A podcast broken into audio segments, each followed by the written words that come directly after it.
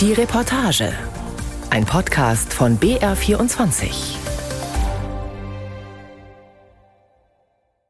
Sicherheitsschalter dort. Sehr gut. Achtung, beladen. Achtung, Küber. Mit knappen Worten weist der Kommandant einer Panzerhaubitze seine Besatzung an, das Geschütz zu laden. Die Haubitze sieht aus wie ein Panzer, nur ist sie größer, ihr Rohr länger. Zwei Soldaten klettern aus einer Luke am Heck. Sie wuchten Geschosse heran.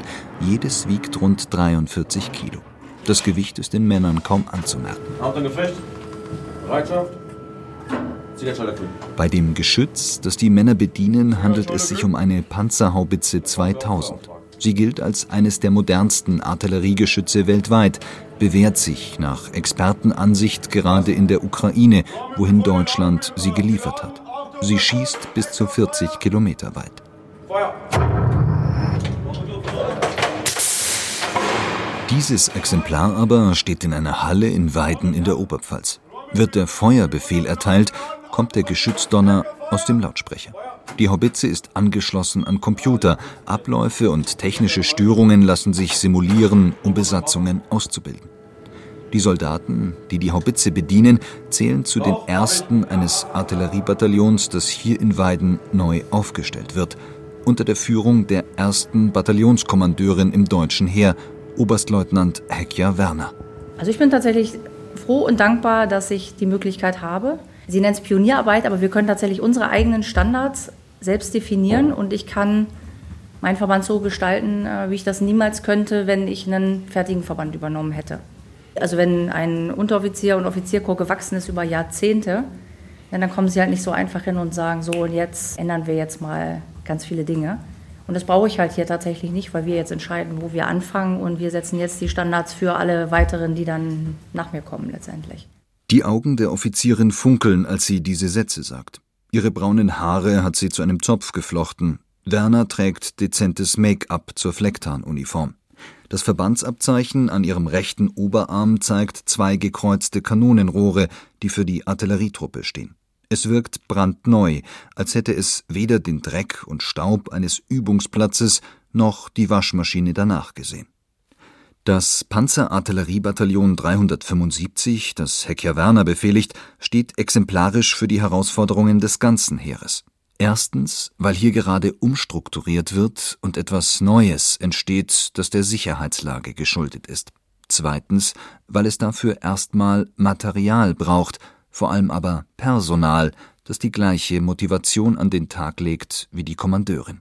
Für mich war halt immer klar, ich möchte was Praktisches und ich möchte aber auch nicht das Studium irgendwie komplett hinten runterfallen lassen.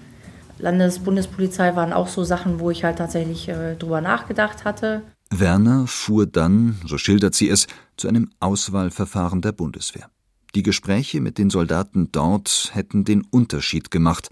Ihr Berufswunsch stand fest. Die Gespräche, die ich da hatte, und das hat mich irgendwie so begeistert tatsächlich, diese Phase, dass ich gesagt habe, ja, Mensch, dann probieren wir das doch mal aus. Und ich stellte mir halt tatsächlich mit dem Wissen, was man damals dann zu dem Zeitpunkt hatte, unter Soldat sein halt vor, ja, Großgerät, Schießen, Fahrzeuge, Übungsplätze. Das war für mich das, was für mich den Soldatenberuf ausgemacht hat. Erst seit 2001 können Frauen alles werden in der Bundeswehr. Hekja Werner kam ein Jahr später dazu. Dem Ausprobieren folgten alle Karriereschritte, die es braucht, um einige hundert Soldaten mit besagtem Großgerät kommandieren zu dürfen. Damals gab es keine Nachwuchssorgen. Werners männliche Kameraden mussten noch zur Musterung. Die Wehrpflicht, eine Art bezahltes Schnupperpraktikum. Viele waren heilfroh, wenn es hieß, aus ist. Doch sie überzeugte so manchen zu bleiben. Heute ist alles anders. Die Bundeswehr muss sich aktiv um Personal bemühen. Dann müssen wir da, da so hin. Und wir sind hier. Genau. Ja, sind jetzt. Dann lass uns mal am besten ähm, Skizze anfertigen, die Wegskizze, wie wir da am besten hinkommen. Ortstermin im Bayerischen Wald, Mitte August 2023. Der Himmel ist wolkenverhangen, es nieselt. Eine Gruppe junger Frauen und Männer zwischen 17 und Anfang 20 blickt konzentriert auf eine Landkarte, die einer von ihnen an einen Baumstamm hält. Sie versuchen sich zu orientieren, mit Hilfe eines Kompasses den weiteren Weg zu bestimmen. Hier so hochlaufen, dann hier Sie alle tragen die Tarnuniform der Bundeswehr. Die Gesichter schwarz-grün geschminkt. Bei einigen hängt der Schlafsack so am Rucksack, dass er leicht abfallen kann. Turn- oder Wanderschuhe an den Füßen verraten, dass die Uniform nur ausgeliehen ist. Für ein paar Tage. Für ein Camp, mit dem sich das Panzergrenadierbataillon 112 im niederbayerischen Regen potenziellen Bewerbern vorstellen möchte. Die 19-Jährige, die die Gruppe mit der Karte anführt, ist dafür extra aus der Nähe von Dortmund angereist. Für die Erfahrung ist es das wert. Ich finde es halt interessant, der Beruf ist halt vielfältig. Man macht halt immer verschiedene Aufgaben. Ihren Namen möchte die junge Frau nicht nennen. Aber Panzergrenadier zu werden, das treibe sie an. Sie kommt vorbereitet, kennt Fahrzeugtypen, etwa den Schützenpanzer Puma. Militärjargon kommt ihr fast beiläufig über die Lippen, wenn sie erwähnt, dass Panzergrenadiere auf- und abgesessen kämpfen. Mit derartigem Vorwissen ist die 19-Jährige nicht allein. Unter den 29 Teilnehmern sind sich viele schon recht sicher, dass sie Soldat werden wollen. Die Tage im Regen sollen ein Realitätscheck sein. Dass man sich das nochmal anschaut, ob man das jetzt wirklich mag, ob es jetzt der Panzergrenadier ist oder Feldjäger. Sonst alles nur auf Videos gesehen, mal schauen, wie es in der Wirklichkeit ist. Bundeswehr, weil das ein krisensicherer Job ist. Man hat, erlebt immer was Neues, man hat Kameradschaft, man ist draußen voll unterwegs und ja, man hat immer Abwechslung. Blickt man auf die jüngsten Zahlen aus dem Verteidigungsministerium, sind derart motivierte Interessenten wohl so etwas wie ein Sechser im Lotto. Aktuell zählt die Truppe knapp 182.000 Soldatinnen und Soldaten. Der Stand blieb zuletzt im Wesentlichen unverändert, abgesehen von einigen Ausschlägen. Das Ziel, die Truppe auf 200.000 Männer und Frauen aufzustocken, wirkt aus der Beobachterperspektive aber fern. Wie ist es bis jetzt von der Belastung her? Geht das? Oberleutnant Alexander marschiert an der Seite der Interessenten über den Übungsplatz. Seinen vollen Namen dürfen wir auf Geheiß der Bundeswehr nicht nennen. Er gibt gut gemeinte Ratschläge. Das mit der Kondition werde schon werden, sagt er einem Teilnehmer, der im hügeligen bayerischen Wald ins Keuchen kommt. Er will den Gästen in Flecktarn das Leben und Arbeiten als Panzergrenadier so realitätsnah wie möglich zeigen. Der Soldatenberuf unterscheidet sich von so vielen Jobs. Naja, man muss verstehen, dass es halt, also sehr umgangssprachlich, kein Computerspiel ist, was wir hier machen. Es sind scharfe Waffen. Wir müssen uns bewusst sein, dass wir diese im Notfall auch gegen andere Personen einsetzen müssen. Da brauche ich kein Blatt vor den Mund nehmen. Das muss wirklich jedem bewusst sein. Dreimal pro Jahr findet so ein Camp in Regen im Bayerischen Wald statt. Und das bereits seit elf Jahren. Es ist eine von hunderten Veranstaltungen, die die Bundeswehr jährlich organisiert, um für sich zu werben. Dazu kommen Werbekampagnen, Infostände auf Messen, Auftritte in sozialen Medien, YouTube-Serien und, und, und. Längst konkurriert die Armee mit der Wirtschaft um Personal in einer stark alternden Gesellschaft. Oberstleutnant Falco Dreher, der Kommandeur des Regener Panzergrenadierbataillons, allerdings hat noch Glück. Mit meiner Truppengattung der Panzergrenadiere stehe ich in keinem zivilen Konkurrenzverhältnis. Wer Panzergrenadier sein möchte, kann nur Panzergrenadier in der Bundeswehr sein. In anderen Berufssparten der Bundeswehr sieht das anders aus. Gerade der IT-Bereich hat große zivile Konkurrenz und muss aktiv beworben werden. Oberstleutnant Falco Dreher besucht die Interessenten am späten Nachmittag. Klarer Blick, kräftiger Händedruck. Einige stehen um ein Lagerfeuer herum, erholen sich bei einer Tasse Tee vom Marschieren. Die Turnschuhe durchweicht vom Regen. Andere nageln Zeltplanen in den nassen Waldboden. Dackelgarage heißt der Unterschlupf, der dabei entstehen soll im Soldatenjargon. Biwakromantik im Bayerwald.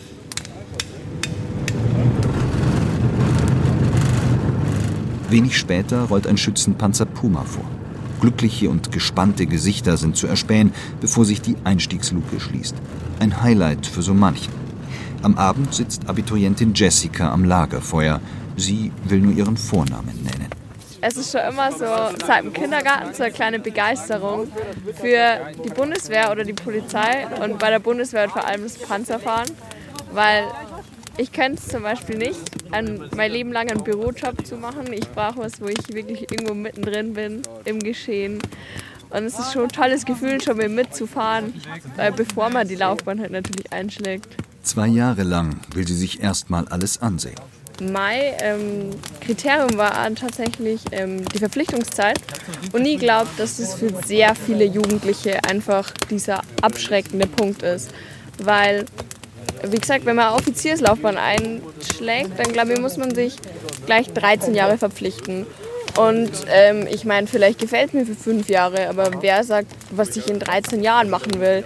Ich lege mich halt, wenn ich die Laufbahn einschlage, schon für sehr viele meiner Lebensjahre fest. Und Familienplanung in der Bundeswehr ist, glaube ich, ähm, nicht so ein großer, also nicht so ein großer Aspekt, beziehungsweise wenn man 13 Jahre verpflichtet wird, also sich 13 Jahre verpflichten lässt, ähm, da rückt das schon sehr in den Hintergrund. Also ich glaube, es ist schon eher die Verpflichtungszeit, weshalb ich so wenig entscheiden. Dabei gibt es längst variable Verpflichtungsmöglichkeiten, verschiedenste Modelle und Berufsausbildungen innerhalb der Armee. Gut. So, dann nehmen wir jetzt als erstes den Rucksack. Letzter Tag im Camp. Karriereberater stehen bereit. Nach einer kurzen Nacht im Freien sitzen die Teilnehmer in Zivilkleidung in einem Unterrichtssaal in der Kaserne. Einigen klebt am Morgen noch schwarz-grüne Tarnschminke hinter den Ohren. Auf Tischen vor ihnen stapelt sich Material. Rucksäcke, Klappspaten, Essbesteck, alles muss zurückgegeben werden. Zweite Reihe passt. Dritte Reihe. Nachts konnten sie unter anderem modernste Nachtsichtgeräte ausprobieren, weil die Regener Panzergrenadiere bei der Ausstattung bevorzugt werden. Die Einheit ist Teil der deutschen Division, die bis 2025 fit sein soll für die NATO-Verpflichtungen. Sie hat früh den Puma erhalten, der als Pannenpanzer Schlagzeilen machte, weil mehrere gleichzeitig auf einer Übung ausfielen. Jessica, jetzt im grauen Pulli, die Augen etwas müde unter der Brille, hat sich vom Camp überzeugen lassen. Sie will die Uniform möglichst bald wieder anziehen. Weil man doch nochmal andere Einblicke bekommen hat. Aber nach wie vor, es war ja davor schon relativ klar. Aber ich muss sagen, es erleichtert dann die Entscheidung doch nochmal, in welche Richtung man dann auch speziell geht, wenn man doch nochmal andere Sachen sagt. Insgesamt haben sich zehn der 29 Teilnehmer für eine Laufbahn bei der Bundeswehr beworben, teilen die Verantwortlichen im Nachgang mit. 17 hätten Interesse an weiterer Beratung bekundet. Den Aufwand für das Camp hält der Kommandeur für vertretbar. So groß sei er nicht, sagt er am Rande. Die Bundeswehr tut sehr viel, um Nachwuchs zu gewinnen. Das Ganze leidet aber meines Erachtens an, an zwei Problemen. Das eine ist, die Bundeswehr erreicht hauptsächlich nur diejenigen, die irgendwie aus irgendwelchen Gründen ohnehin bundeswehraffin sind.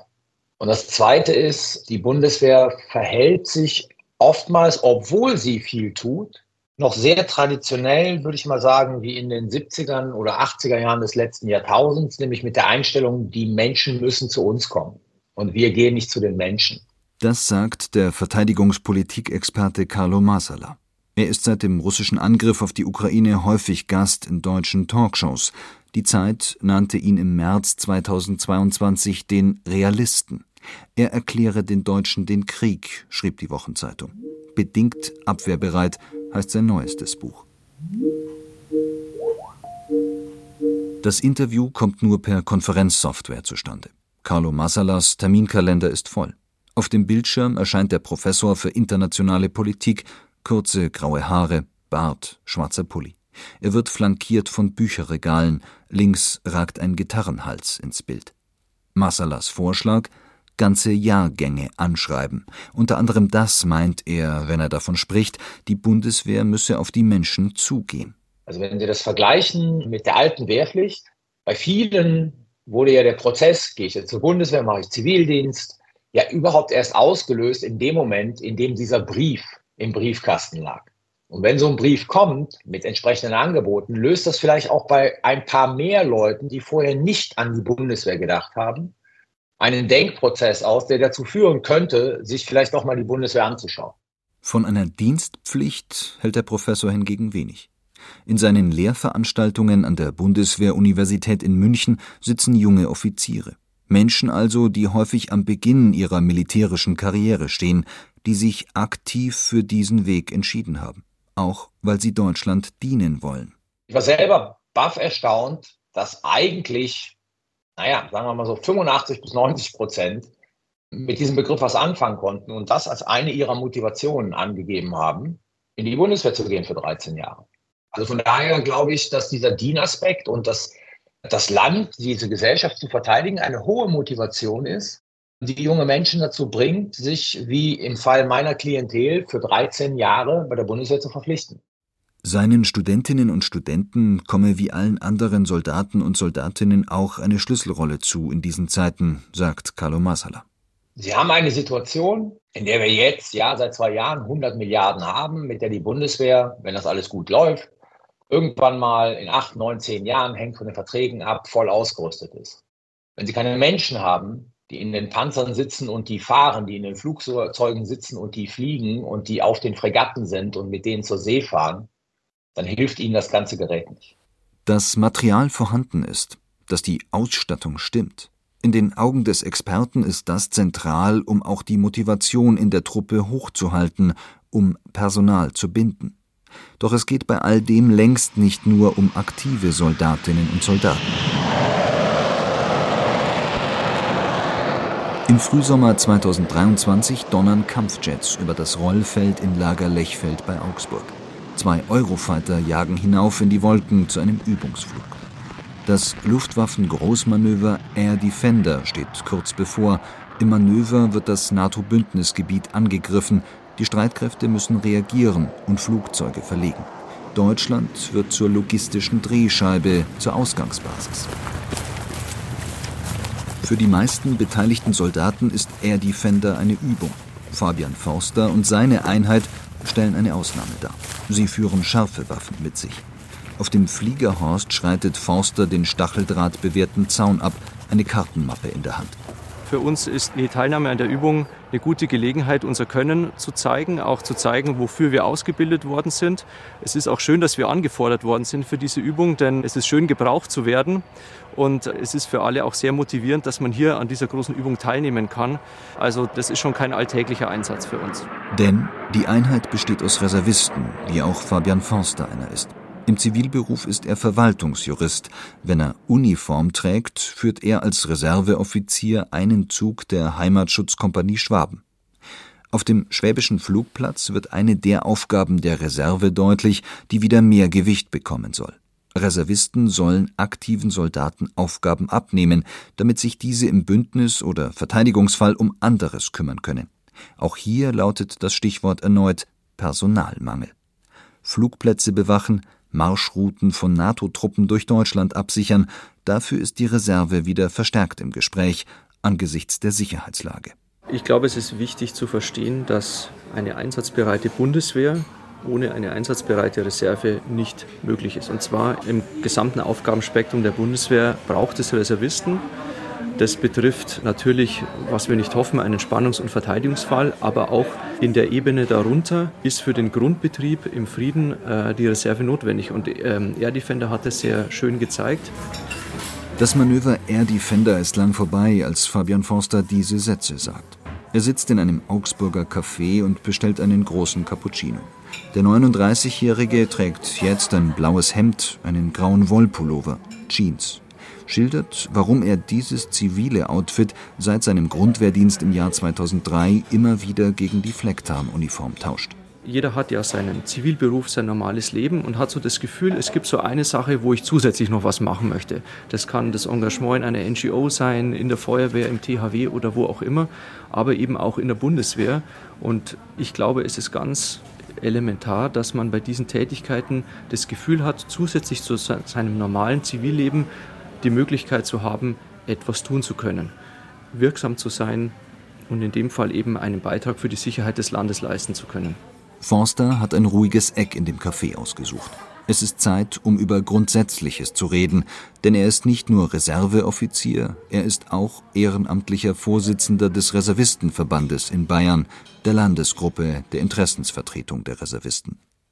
In dieser Rolle bekommt er den Wandel gerade hautnah mit, den die Reserve der Bundeswehr durchlaufen soll, nach Jahren, in denen auch dort der Rotstift angesetzt wurde. Denn einst war die Wehrpflichtarmee Bundeswehr so aufgestellt, dass ehemalige Soldaten hätten herangezogen werden können, um die Stärke der Bundeswehr von gut 500.000 auf etwa 1,3 Millionen Mann zu erhöhen. Aufwuchsfähigkeit lautet der Fachbegriff dafür. Davon ist man heute weit entfernt. Die alten Strukturen und Einheiten, die mit Reservisten hätten aufgefüllt werden können, gibt es nicht mehr. Die Probleme sind inzwischen erkannt, an ihrer Lösung wird gearbeitet, wie Strategiedokumente der Bundeswehr nahelegen. Doch im Zuge der Wehrpflichtaussetzung wurde auch der Dienst in der Reserve zu einer freiwilligen Angelegenheit und der Arbeitgeber muss auch noch damit einverstanden sein. Das mache es nicht leichter, die Reserve wieder besser aufzustellen, sagt Fabian Forster. Der Schlüssel ist das Personal. Also es müssen dann auch tatsächlich Leute kommen und bereit sein, Übungen abzuleisten, für Einsätze auch bereit zu stehen. Also um es platt zu sagen, es bringt nichts auf dem Papier, Kästchen zu zeichnen und vielleicht Reservisten dort reinzusetzen, sondern entscheidend ist am Schluss, wie viele kommen dann auch am Ende, wenn sie gebraucht werden. Etwa 39.000 Reservedienstleistende gibt es aktuell, teilt die Bundeswehr auf Nachfrage mit. 90.000 sollen es werden, also mehr als zweimal so viele. Jährlich rechnen die Verantwortlichen mit rund 10.000 neuen Reservedienstleistenden, da aus dem Dienst ausscheidende Soldatinnen und Soldaten inzwischen wieder automatisch auf einem konkreten Posten in der Reserve geführt werden.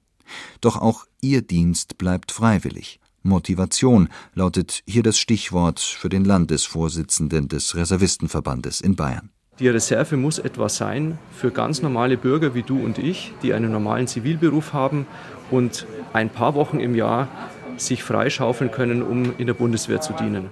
Grundsätzlich aber muss vieles schneller gehen, fordert Fabian Forster insbesondere dann, wenn sich Interessenten melden, die nie gedient haben oder die vor vielen Jahren ausgeschieden sind aus der Bundeswehr. Manchmal ist es leider so, dass wir Interessenten haben, die gerne mitmachen würden, aber es dann, bis sie tatsächlich auf einem Dienstposten beordert sind, teilweise bis zu zehn Monate vergehen.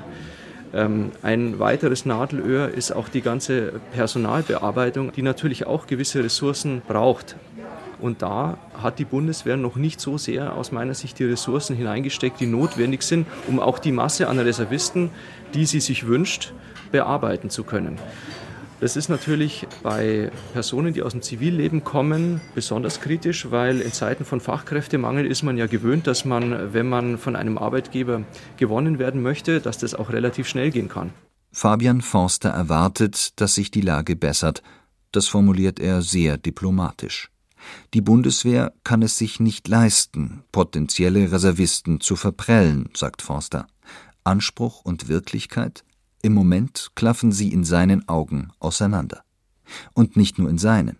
Auch der Verteidigungspolitikexperte Carlo Masala legt den Finger in diese Wunde, blickt aufmerksam in die Computerkamera, als das Gespräch auf dieses Thema kommt. Wir sehen in der Ukraine, dass dort vereinfacht gesprochen zwei Kriege geführt werden. Nämlich zum einen ein Hightech-Krieg, Stichwort Drohnen aus der Luft, und zum anderen am Boden ein Krieg, der in, oftmals an, an den Ersten oder Zweiten Weltkrieg erinnert. Und wo wir sehen, dass Masse eine Rolle spielt bei Durchhaltefähigkeit. Und jetzt haben wir halt eine 182.000 Männer- und Frauenarmee aus Profis. Aber was wir nicht haben, ist Masse. Und diese Masse, wie wir sehen, spielt eine Rolle neben der Hochtechnologisierung. Und damit ist Aufwuchsfähigkeit aus unserem Kriegsbild und Szenario her natürlich auch etwas, das wir brauchen. Punkt. Auch hier rächen sich Entscheidungen, die von unterschiedlichen Bundesregierungen seit der Jahrtausendwende gefällt worden sind. Personal zu gewinnen und zu halten wurde unter Boris Pistorius in seinem ersten Amtsjahr zur Chefsache. Denkverbote scheint der SPD-Verteidigungsminister nicht zu kennen. Die Stichworte lauten Soldaten ohne deutschen Pass und Wehrpflicht nach schwedischem Vorbild. Pistorius setzte eine Arbeitsgruppe zum Thema Personalgewinnung ein, die im Dezember ihre Ergebnisse vorgestellt hat. Unter anderem spricht sich diese für monatliche Einstellungen aus, bei der Bundeswehr ein Novum, in der Privatwirtschaft eine Selbstverständlichkeit. Außerdem schnellere Bewerbungsprozesse, Bewerbungsmöglichkeiten am nächsten Standort. Mehr als 60 Maßnahmen listet der Bericht. Eine Vielzahl ist Pistorius zufolge bereits angelaufen. Achtung, TS. Noch einmal zurück nach Weiden in der Oberpfalz, wo die Bundeswehr gerade ein neues Artilleriebataillon aufstellt. Drinnen in der Kaserne übt eine Haubitzenbesatzung das Beladen eines Geschützes. Draußen vor dem Tor hängt ein Plakat. Die Einheit sucht Personal. Kommandeurin Oberstleutnant Hekja Werner kann den Vorschlägen der Taskforce viel abgewinnen. Sie findet es gut, wenn Einheiten wieder mehr Verantwortung bekommen. Weil das gibt mir die Möglichkeit und auch vor allem meinen, meinen Chefs und Spießen die Möglichkeit, das Personal auszusuchen, was wir auch selber ähm, letztendlich gewinnen wollen. Na, also für mich heißt das die Motivation meiner Soldaten, aktiv auch mit Menschen in Kontakt zu kommen oder bei Praktikas, die zu begeistern für das, was sie tun, ist natürlich viel höher, wenn ich weiß, ähm, den bekomme ich halt auch. Und dass ich auch glaube, dass es für die Personalbindung ein Riesenvorteil ist, weil die Menschen halt da geworben werden können, wo sie letztendlich auch Dienst tun. Werner hat ihre Entscheidung, Soldatin zu werden, nie bereut. Ausschlaggebend waren unter anderem Kontakte zu Soldaten, die sie in ihrer Jugendzeit im heimatlichen Judoverein knüpfte, wohl auch eine Form regionaler Werbung. Heute ist sie Mutter von drei Kindern. Ihr Mann Bundespolizist. Er unterstütze sie, berichtet Werner, habe auch die regelmäßigen Umzüge, die die Offizierslaufbahn mit sich bringt, mitgetragen. Viele aber schreckt genau diese Unruhe im Leben ab, das räumt auch Werner ein. Also ich glaube, Standortsicherheit ist immer ein großes Thema. Also wenn ich jedem versprechen könnte, der Berufssoldat wird, er bleibt für immer und ewig hier, dann ähm, wäre wahrscheinlich die Bereitschaft bei vielen größer, ähm, sich dafür zu entscheiden. Ich kann jetzt natürlich wieder nur für mich sprechen. Ich habe den Soldatenberuf halt gewählt, weil ich jemand bin, der nach einer gewissen Zeit den Punkt erreicht hat, dass ich dann alles schon gemacht habe in der Funktion, wo ich dann bin. Und dann, äh, ja, ich will jetzt nicht sagen gelangweilt, aber zumindest, dass ich dann an dem Punkt bin, wo ich sage, hey, und jetzt würde ich gerne mal wieder was Neues machen. Zunächst aber wird sie in Weiden bleiben, um das neue Artilleriebataillon als dessen erste Kommandeurin aufzustellen. Aus derzeit 60 sollen möglichst bald 550 Soldatinnen und Soldaten werden. Aktuell hat der Verband nur eine einzige eigene Haubitze, weitere soll er noch erhalten. Sie dürften aus anderen Einheiten kommen, denn im Heer wird im großen Stil umverteilt. Bestimmte Einheiten werden begünstigt, andere müssen sich hinten anstellen, bis die Lücken durch neu gekauftes Material geschlossen werden, so zumindest der Plan. Panzerhaubitzen jedoch werden in Fabriken gebaut und schlichtweg gekauft. Menschen aber müssen sich freiwillig entscheiden, Soldatin oder Soldat zu werden.